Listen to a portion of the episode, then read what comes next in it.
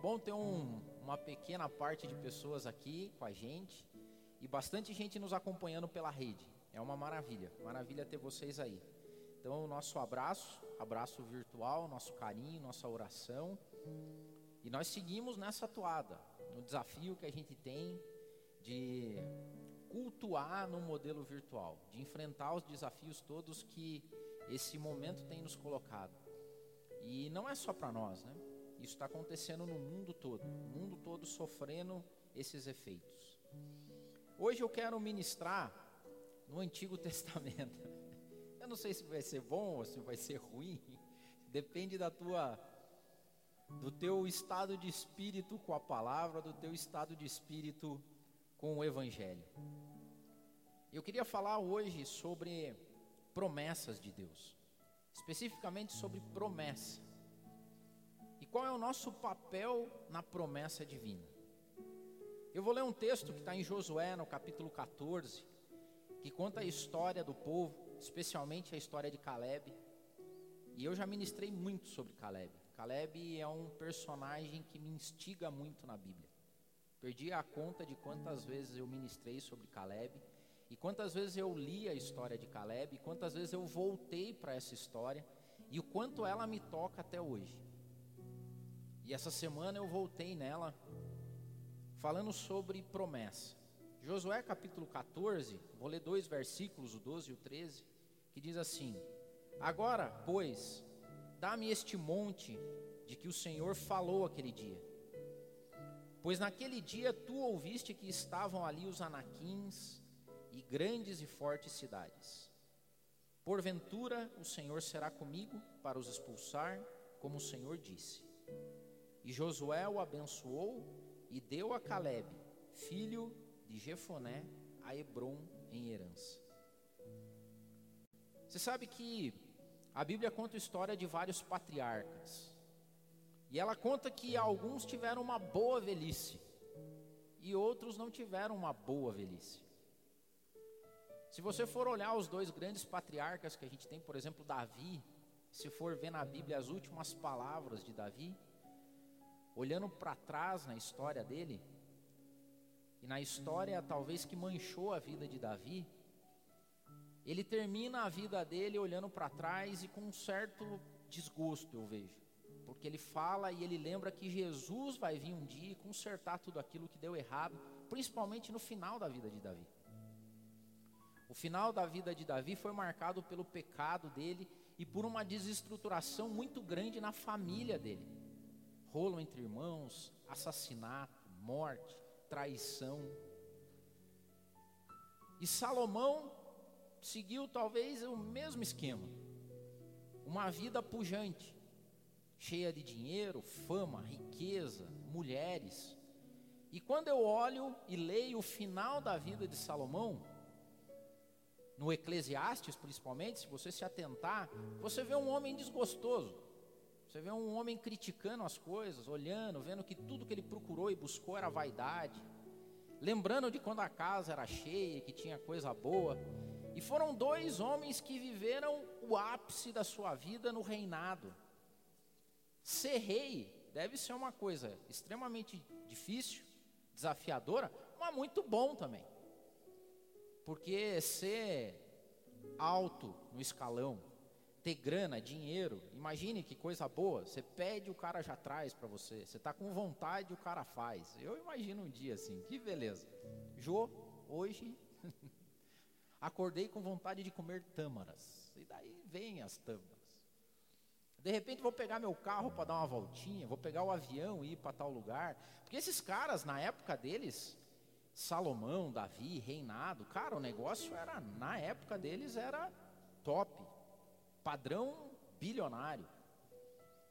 As festas que Salomão dava eram coisas absurdas, duravam dias. O mundo inteiro conhecia. E eles chegam no final da vida com um certo. E sabe por que, que Caleb me questiona? Porque Caleb foi totalmente o contrário. Caleb era um cara improvável.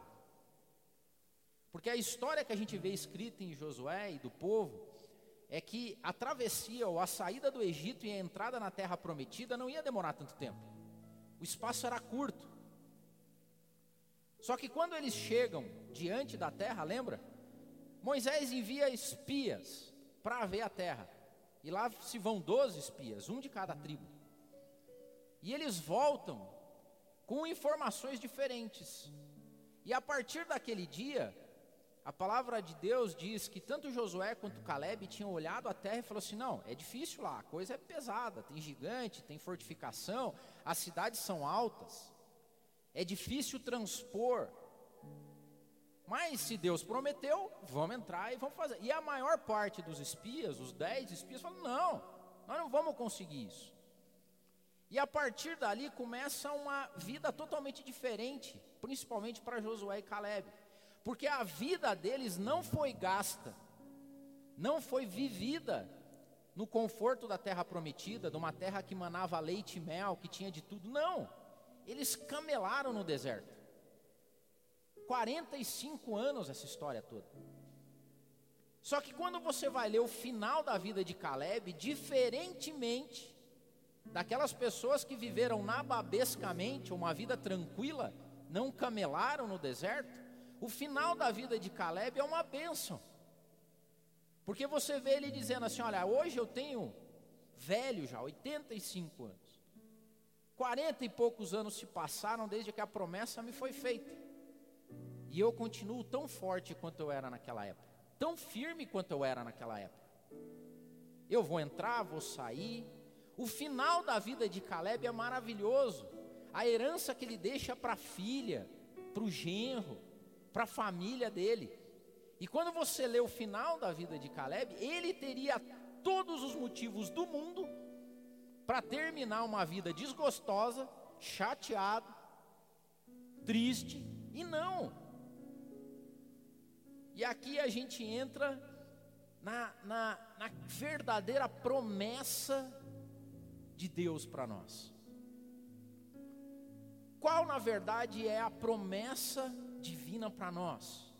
Qual que é a maior promessa que nós temos de Deus? Vida eterna. De terminar a nossa carreira e a nossa vida no melhor lugar possível que qualquer homem e mulher podem terminar uma vida, que é nos braços de Deus. E é por isso que eu falei que eu não sei se vai ser bom ou ruim eu falar aqui do Antigo Testamento, mas é clara a simbologia e o princípio bíblico. Terra prometida, Canaã, é o céu. E teve um monte de gente que ao longo do tempo pegou essa promessa e transformou ela em coisas aqui.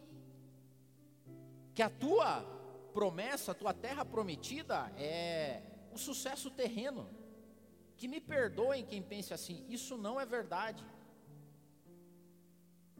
E eu falo, é, às vezes as pessoas acham que tenho birra, mas é que quando eu vejo pregações de pessoas que vão para o Antigo Testamento e traduzem o, o Antigo Testamento com fundamentalismo para os dias de hoje, o mundo não se prova assim. Porque a promessa que Deus deu àquele povo era de uma terra nova, totalmente nova. E hoje a gente pega a terra prometida e traduz a terra prometida no teu emprego novo, na tua casa nova, na bênção e que tudo vai ser e acontecer. Eu tenho tristes notícias para trazer para você. Isso não é aplicável. As, as pessoas mais ricas e poderosas do mundo não são cristãos. Muito pelo contrário. As pessoas mais poderosas, que mais têm grana hoje no mundo, são pessoas déspotas, que escravizam, que acumulam riquezas. É dificílimo você acreditar que uma pessoa é bilionária e seja cristã, pelo simples fato dela acumular uma fortuna desse tamanho e não ter um coração próspero para ajudar as pessoas. No meio de tanta gente morrendo de fome. É balela isso. Hoje as pessoas pegam a grande promessa de Deus de que nós vamos entrar numa terra melhor, de que nós vamos, que nós aguardamos novos céus e nova terra onde habita a justiça e traduzem isso para a vida cotidiana. Então eu tenho uma triste notícia para você. Se você quer ficar rico e milionário, você vai ter que trabalhar. Deus não vai fazer nada para você que você não queira fazer e não trabalhe e se esforce. E tem um perigo nisso, porque a palavra de Deus fala de vocação e chamado. Quantas pessoas se desviam do chamado e da vocação divina, procurando a terra prometida dele nessa terra, nessa nesse plano terreno. E se perdem, como Davi se perdeu, que era um homem segundo o coração de Deus, como Salomão se perdeu, como outros tantos reis se perderam. E aqui a gente vê a história de um cara improvável. Só para você ter ideia, Caleb não era judeu. É uma coisa que me que me desafia. Porque Caleb era o espia da tribo de Judá. A tribo de Judá era a tribo de elite do povo hebreu. Tinha Judá e tinha o resto. Porque Judá era a linhagem divina. E a palavra de Deus diz que ele era um edomita, filho de um quenezeu, que era um povo que sempre guerreou contra Israel. Quando você vai ler em crônicas, alguma, em algum momento da história, o povo de Israel deve ter lutado com os edomitas, com os quenezeus, e devem ter levado cativo Caleb. E do nada Caleb surge como representante oficial da tribo de Judá.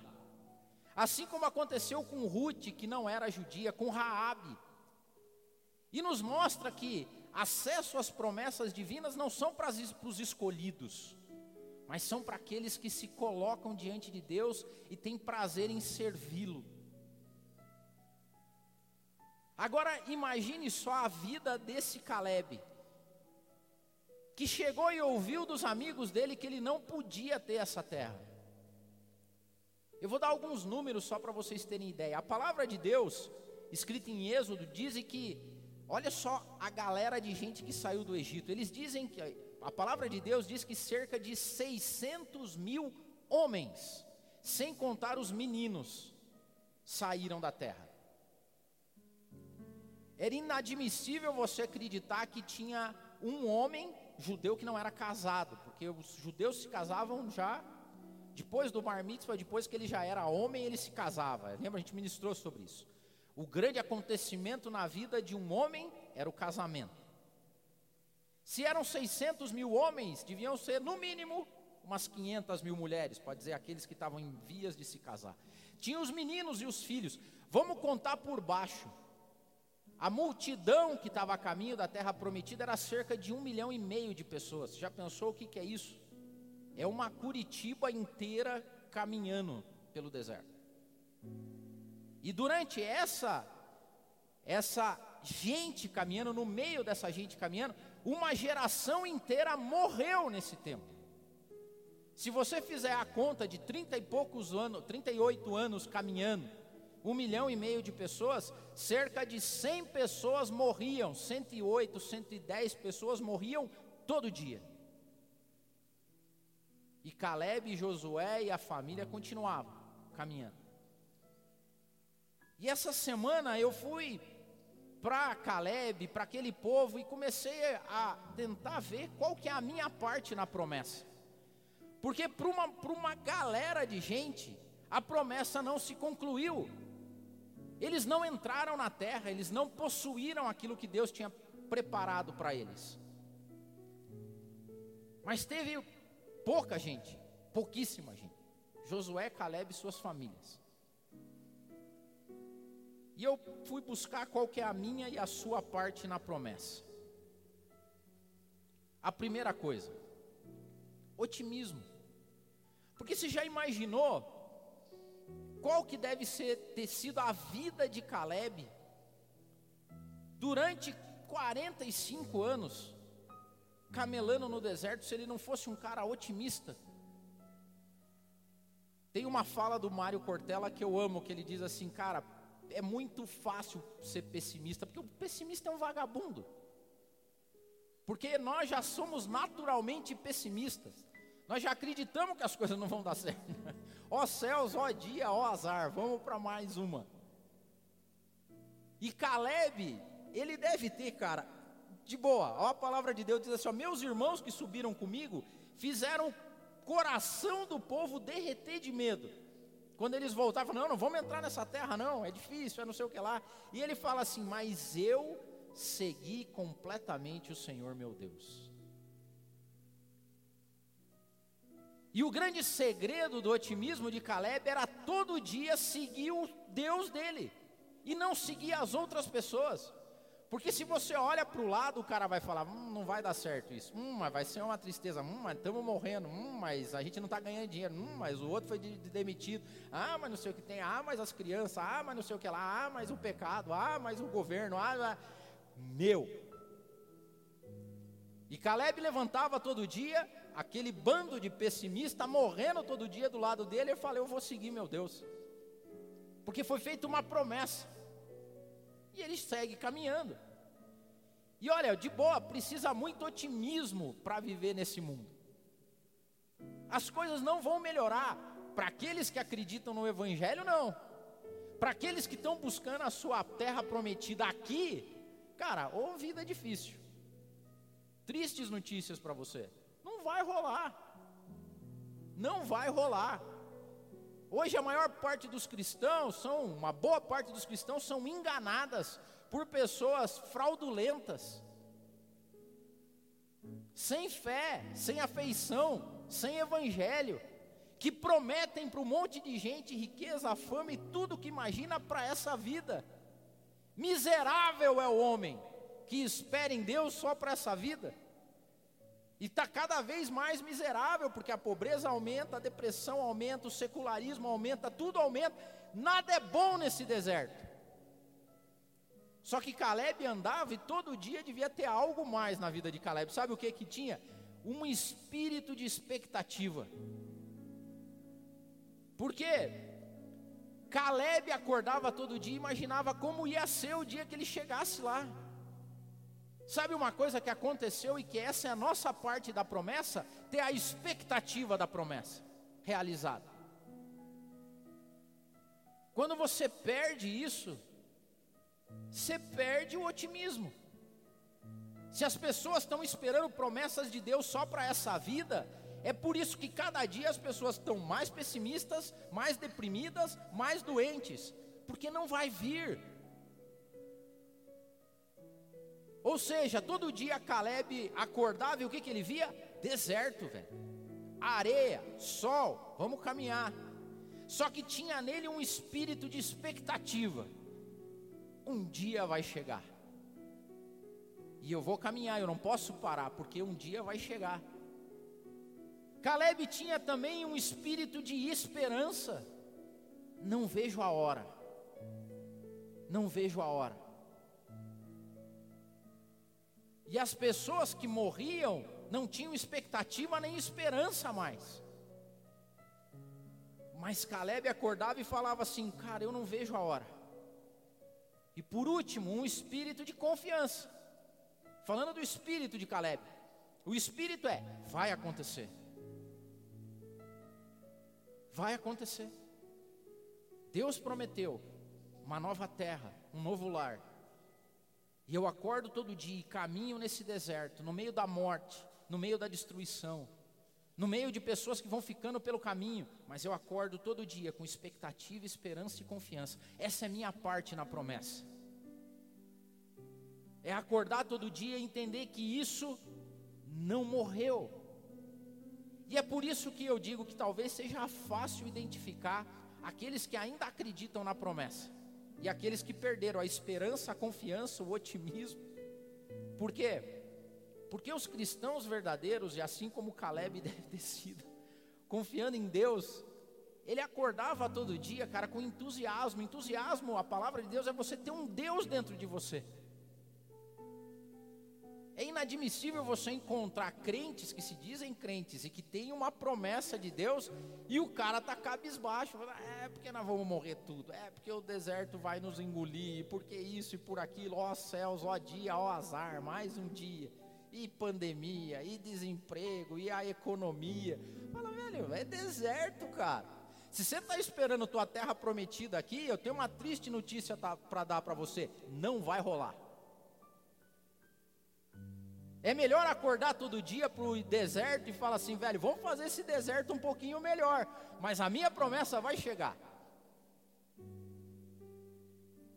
Isso não está na Bíblia, tá? Isso é o que eu acredito.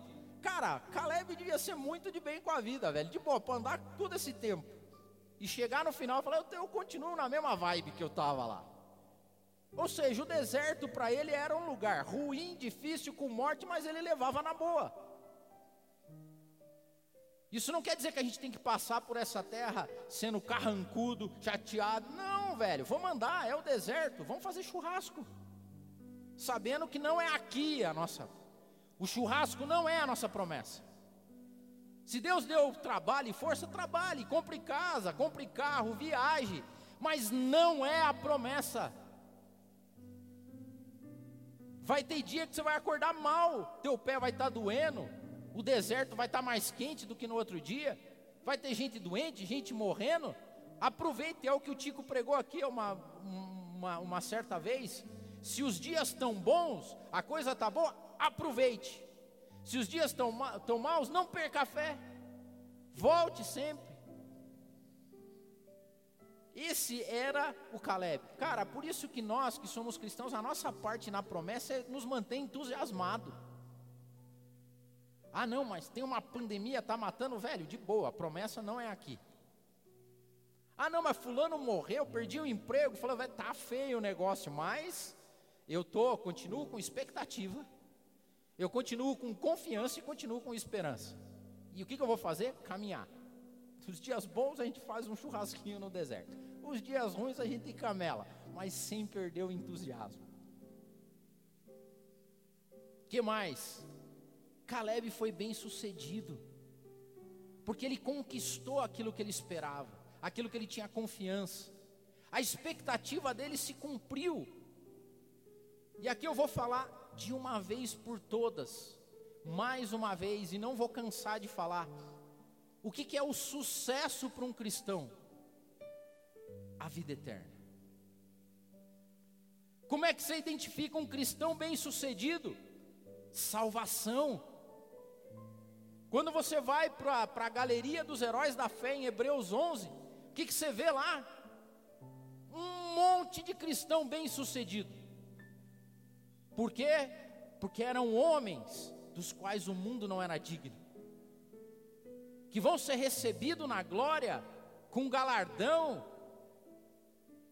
com o reconhecimento de Deus e de Cristo pelo que fizeram aqui com as suas vidas. De que, que adianta o homem ganhar o mundo inteiro e perder sua alma? De que, que adianta viver na, na, nababescamente como Salomão e como Davi, e na velhice, no início da vida eterna, acabar assim? O melhor é Caleb. O melhor é terminar a vida e falar assim, velho, faz parte esse negócio de deserto. A promessa foi feita e ela vai se cumprir. Se não está se cumprindo, é porque, de novo, pessoas sem fé, sem espírito, porque a palavra de Deus diz que os homens e as mulheres espirituais discernem pelo espírito. A nossa fé acredita que há um plano espiritual e que não é um plano terreno. E que aquilo que Deus nos preparou jamais, jamais foi visto por algum olho, foi ouvido por algum ouvido, jamais penetrou em algum coração humano, mas só aqueles que são espirituais conseguem se conectar com aquilo que Deus nos preparou. O problema é hoje é que o mundo carnalizou Ninguém mais espera a promessa de um reino que vai vir. As pessoas querem promessas agora. Está dando errado. E vai continuar dando errado. Estão enganando vocês. Miserável são aqueles que esperam em Deus só para essa existência e para essa vida. E é uma vida difícil, porque é uma vida de promessas que não chegam nunca. Porque o nosso Deus é justo.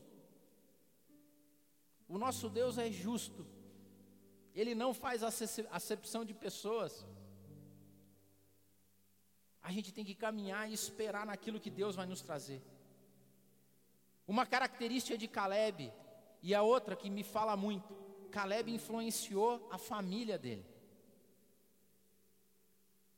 Diferentemente de Davi, que deixou um legado de destruição para sua família, Caleb deixou as porções mais altas e mais nobres para sua família. Porque ele queria somente o melhor. Hebron significa comunhão. Quando a filha dele vem buscar ele e ele faz laços e alianças, ele falou assim: Eu vou querer o melhor. E o melhor para Caleb era o mais alto ponto. Se nós nos contentamos com Deus nessa vida, se nós estamos satisfeitos com o que Deus tem nos dado aqui, o céu ficou longe para a gente. Tem um monte de gente hoje que morre de medo de morrer ou da morte, porque vai deixar as coisas, como se pudesse levar alguma coisa consigo. É Jó falando: eu vim nu para esse mundo, eu vim sem nada, vou voltar nu, louvado seja o meu Deus. Quantas pessoas deixaram esqueceram a promessa? A nossa parte na promessa é não esquecer do que nós estamos falando. O céu perdeu morada. O plano espiritual perdeu morada nas vidas das maior, na maior parte das pessoas hoje. As pessoas não se conectam mais espiritualmente com as promessas divinas. A morte criou tudo bem que a gente não tem que gostar da morte, mas ter medo. Significa que aquilo que Deus nos prometeu sumiu. A promessa já não é mais outra, não é mais essa. A promessa é uma vida boa nesse mundo que não está funcionando, está enganando todo mundo, e que as pessoas se matam e morrem por essa promessa pequena. Quando Salomão chega e cai a ficha dele, diferente de Caleb, ele fala assim: Cara, descobri qual que é o segredo. Temer a Deus. Eu deveria ter temido mais a Deus durante toda a minha vida. O problema é que nós estamos tentando deixar uma herança para os nossos filhos totalmente diferente da que Deus disse que a gente deixasse. Caleb influenciou a sua família e deixou a melhor herança, o ponto mais alto. A herança que nós temos que deixar para os nossos filhos é o céu. É chegar e falar assim: olha, é o céu.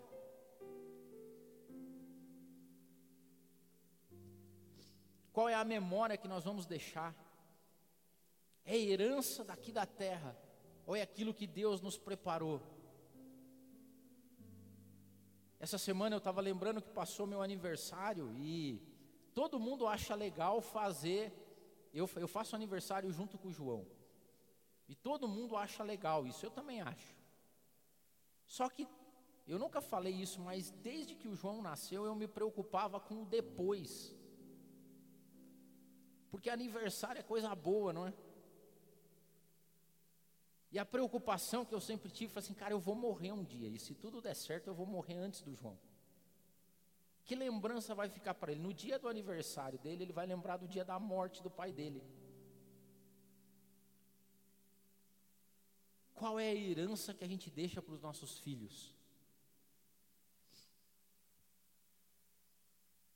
E a herança que Caleb deixou para os filhos dele foi a melhor possível. A herança de um homem que caminhou com Deus durante toda a sua vida. No deserto, na dificuldade. E que quando a filha dele chega, fala assim: Pai, eu quero a fonte das águas, eu quero o melhor.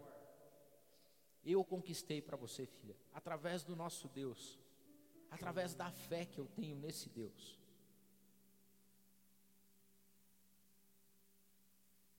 Quando você tem medo de morrer, a herança que você deixa para o seu filho é que o dia que você morrer acabou, velho. Você já parou para pensar?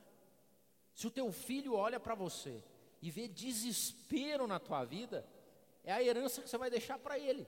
de desespero.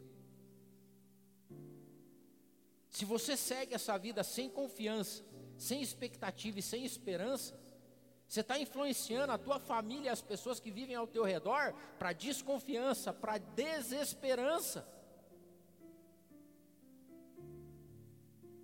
Agora, se você for ver qual que era o legado que Caleb deixou para os filhos, é que um dia a filha dele morando, o seu genro, no melhor da terra, Hebron era o melhor da terra.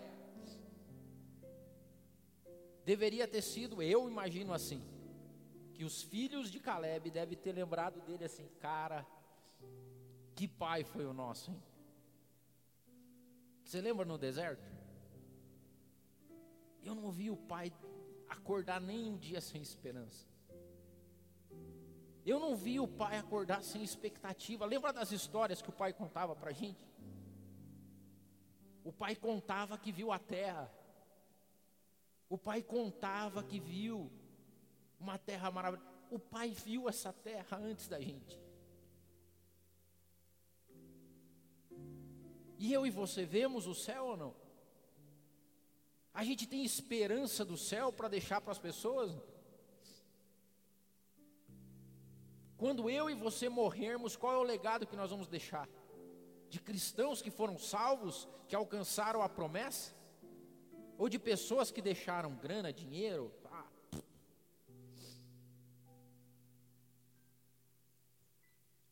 Por último, Caleb era um homem de alianças. Caleb não caminhou sozinho para a conquista da terra. Ele caminhou com pessoas que morreram ao lado dele, mas no final da vida ele fez alianças boas. Porque você não alcança a promessa sozinho. E eu louvo a Deus pelas alianças que nós construímos pelas minhas, e você deve construir as suas. Como é bom olhar para trás e ver que você caminhou no deserto e que no final da tua vida as pessoas que você ama estavam lá. Diferente de Salomão e de Davi, olhe só, que gastaram a sua vida nababescamente e quando chegaram ao final da vida, não tinham as pessoas que amavam do seu lado tem boa velhice e má velhice. A boa velhice, o bom patriarca é aquele que chega no final da sua vida e olha os que ele amam ao redor dele. Como é bom caminhar com amigos.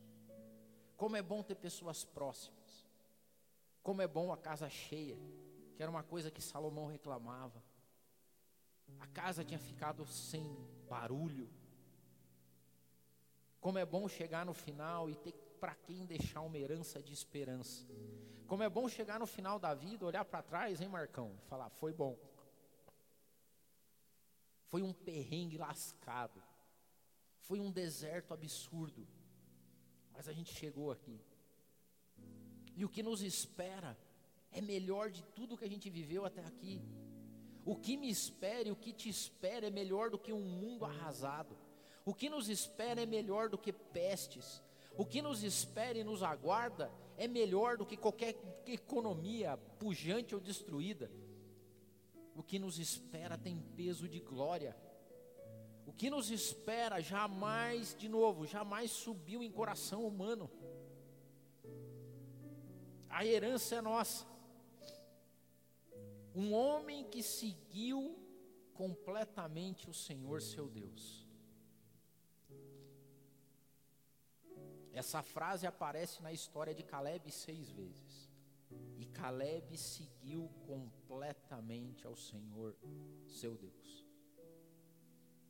Acordava de manhã, o que, que eu quero ver? O meu Deus.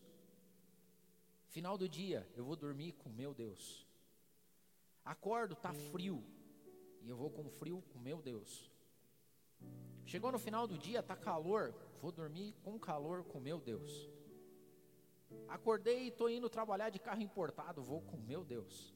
Acordei e está frio, eu vou de busão, eu vou com o meu Deus. A promessa não, a promessa é do meu Deus. E a minha parte é confiar. A minha parte é ter expectativa. A minha parte é acreditar que um dia isso vai acontecer. se a esperança sumiu do teu coração, se a expectativa sumiu do teu coração, eu imagino que a tua vida está muito difícil de viver. Se você não tem expectativa, se você não tem confiança, se você não tem esperança na promessa de Deus, velho, a tua vida tá um saco. Tá difícil. Tá difícil. Porque quando se tem expectativa, confiança e esperança na promessa divina, qualquer deserto fica fácil de caminhar, nem que seja por 45 anos. Porque a nossa força está em Deus. A nossa suficiência está em Deus. E acima de tudo, a nossa dependência está em Deus. Que a gente não dê um passo sequer sem confiança, expectativa e esperança de que um dia a promessa vai chegar, de que um dia nós vamos ser recebidos, de que um dia toda lágrima vai ser enxugada, de que um dia não haverá mais dor, nem ranger de dentes, nem desespero, de que um dia eu vou voltar para casa que a saudade de casa jamais suma do meu e do teu peito. E que a esperança que a gente deixa, a herança que a gente deixa para os nossos filhos, é a nossa parte na promessa. Quem prometeu é fiel para cumprir. E vai chegar o dia que nós estaremos lá. Eu quero orar para você e eu quero orar para que a tua esperança, a tua expectativa e a tua confiança voltem para o seu coração. A gente tem que acordar na segunda-feira no meio do deserto, cara, mas muito feliz. Vamos fazer churrasco, vamos fazer. Os caras falam assim, mas você tá louco, velho? Estamos no meio de uma pandemia, todo mundo desempregado. Fala, velho, desculpa, mas minha promessa não chegou ainda. Não é aqui. Ah, mas não vamos morrer? Pois é, morre. Todo dia. Um milhão e meio de pessoas. A gente vai caminhando, eles vão morrer. Eu também vou morrer um dia. Mas o dia que eu morrer, eu sei em quem eu tenho crido eu sei o que me espera. E eu quero viver, e eu queria te conclamar a viver de um jeito que você deixe a maior herança para os teus filhos. Viver como você viveu, cheio de expectativa, de confiança e de esperança de que aquele que nos fez a promessa é fiel para cumprir. Senhor Deus amado, nesse momento eu oro, rogo e te imploro, ó Pai, que a vida das pessoas sejam inundadas, ó Pai, por esperança, por muita esperança, por expectativa de novo, ó Pai. Enche o nosso coração com a expectativa do que nos espera. Nos devolve, Espírito Santo, nos devolve a tua presença de uma tal forma que a gente consiga sentir, como a tua palavra diz, aquilo que nenhum olho viu, aquilo que nenhum ouvido ouviu. Aquilo que jamais penetrou em coração humano, ó Pai, nos dá um gosto da eternidade, nos faz dormir e sonhar com isso, ó Pai. Que lá no nosso subconsciente, de novo, a gente seja conectado espiritualmente com a promessa que nos foi feita. Nos dá a confiança de levantar todo dia e caminhar mais um dia, mais um ano e mais outro ano e que no meio da morte, no meio da destruição, no meio do deserto, a gente jamais se esqueça que a promessa que nos foi feita será cumprida. Que nós vamos chegar, Pai amado. Nos dá de novo a alegria de saber que aquilo que Jesus conquistou na cruz do Calvário é nosso por herança que os nossos filhos e netos enxerguem em nós, ó Pai, essa esperança vívida. Nos vença, Pai, nos faça vencer a gravidade desse mundo que nos puxa para baixo, dessa terra que faz a gente entender, ou desses charlatões que tentam nos enganar, dizendo que a sua promessa é agora, é semana que vem, é mês que vem, é no ano que vem, não é. A promessa não é para essa terra, Deus amado. O Senhor nos prometeu e disse que viveríamos num novo céu e numa nova terra, onde habitaria a justiça, um mundo renovado e transformado com a tua presença. Não nos deixe perder jamais isso, ó Pai. Não nos deixe ser enganados. Não nos deixe que as más notícias derretam o nosso coração. Não nos deixe, Pai amado, morrer no deserto. Não nos deixe morrer sem conquistar aquilo que o Senhor preparou para nós. E eu ministro na vida das pessoas que me ouvem agora e vão ouvir algum dia, que a esperança, a confiança e a expectativa faça parte da vida delas, do coração delas. Que o entusiasmo volte, que o otimismo volte, que a alegria volte. Porque só loucos, ó Pai, só loucos para ter alegria no deserto só loucos para viver todo dia, entusiasmados no meio de tanta morte, destruição, secularismo, guerras. Só aqueles que foram resgatados e salvos e são cheios do Espírito Santo conseguem caminhar mais um dia, mais um ano, mais uma década, até que tudo se cumpra. Em nome de Jesus. Amém.